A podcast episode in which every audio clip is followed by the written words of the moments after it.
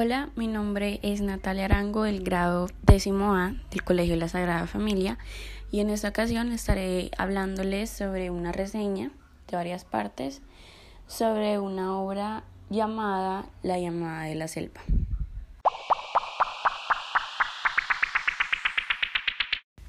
El llamado de la selva fue escrito por el escritor Jack London y publicado en 1903 y adaptado, yo digo que fueron que fue adaptado por digamos unas dos tres películas, pero digamos que la más importante fue la adaptación de El llamado salvaje que fue publicada la película en el 2020, el año pasado. Ahora pasaremos a un pequeño resumen y reflexión sobre esta obra. El resumen de tal obra comienza o comenzamos con Buck, un perro doméstico que toda su vida hasta ahora había estado acostumbrado a vivir una vida, digamos, por así decirlo, de lujos, viviendo en su casa con sus amos y cabe resaltar con un buen trato, un muy, muy buen trato. Eh, otra cosa es que él era la mascota de una de las personas, digamos, más influyentes del el lugar o del pueblo de la ciudad en donde se estaban quedando. Entonces las personas, aparte de que no se metían con él porque él era la mascota de un juez, del juez, como le había dicho una persona importante en ese pueblo o ciudad,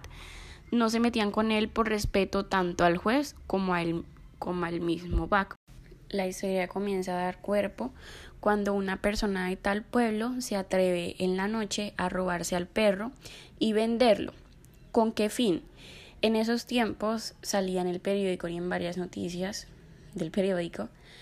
que personas en el sur, en Alaska, estaban encontrando dinero en yacimientos. Las personas obviamente se impresionaron y comenzaron a dejar sus trabajos para ir allá en busca del oro.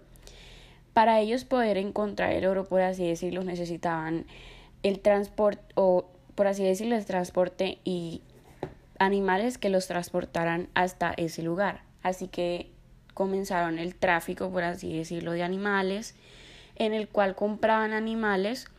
perros eh, robustos, de gran pelaje, resistentes al frío,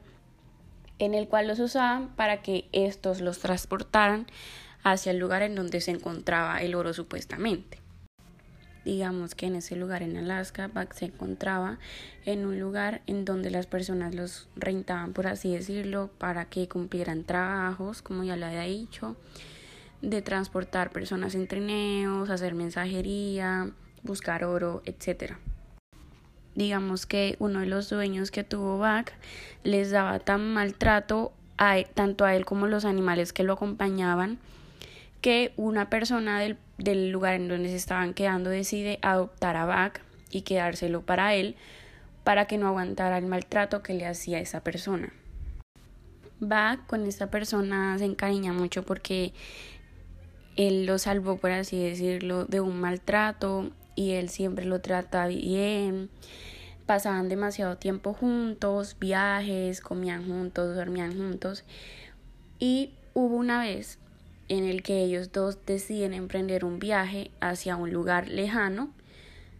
en donde era conocido porque no habían tantas personas en ese lugar, sino manadas de lobos, etc. Para terminar esta obra, Bach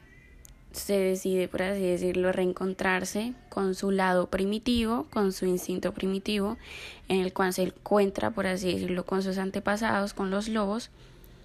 y se descubre a sí mismo y decide emprender una nueva vida, no como, una como un perro doméstico, sino como un animal más parte de tal manada. Digamos que a base de esto, en resumen, lo que quiero decir es que nosotros al leer esta obra reflexionamos sobre cómo actuamos frente a los animales en este caso los perros que son los más comunes en nuestros hogares, de no darles ese trato tan esclavizado, por así decirlo, que le damos a ellos, sino que empecemos a verlos como una como alguien igual a nosotros, porque ellos piensan, ellos sienten y ellos lo único que hacen es darnos amor y cariño. Digamos que la obra en sí es muy cruda, pero nos hace reflexionar sobre varios aspectos,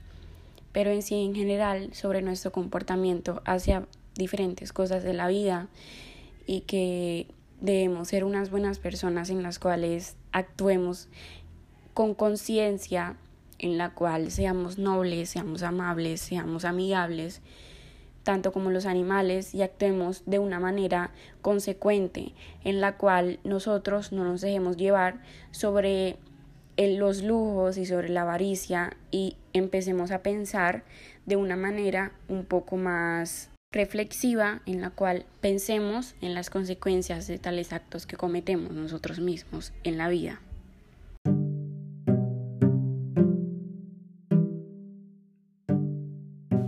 Hasta aquí termina mi pequeña reseña sobre la obra El llamado de la selva.